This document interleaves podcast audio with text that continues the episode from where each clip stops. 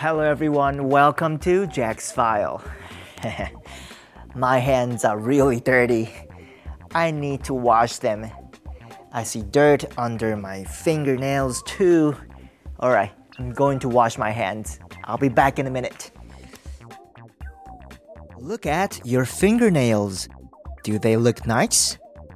When your nails look nice, your hands look nice. How should you take care of your nails? First, keep fingernails clean. When you can see dirt under them, clean them. Dirty nails don't look nice. Trim your nails often.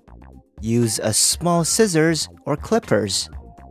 Cut your nails straight across, then round the corners. When you use hand lotion, rub the lotion into your fingernails. You can use oil too to help your nails.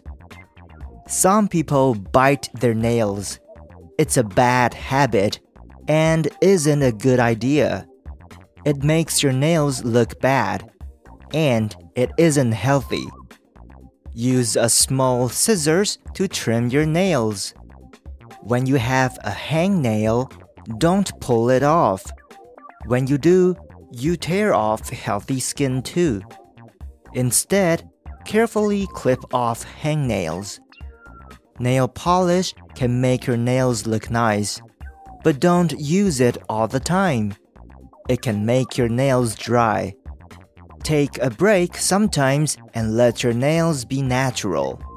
Then be sure to put oil or lotion on them. Mmm, much, much better. my nails are clean and my hands look good. Everyone should take care of their nails.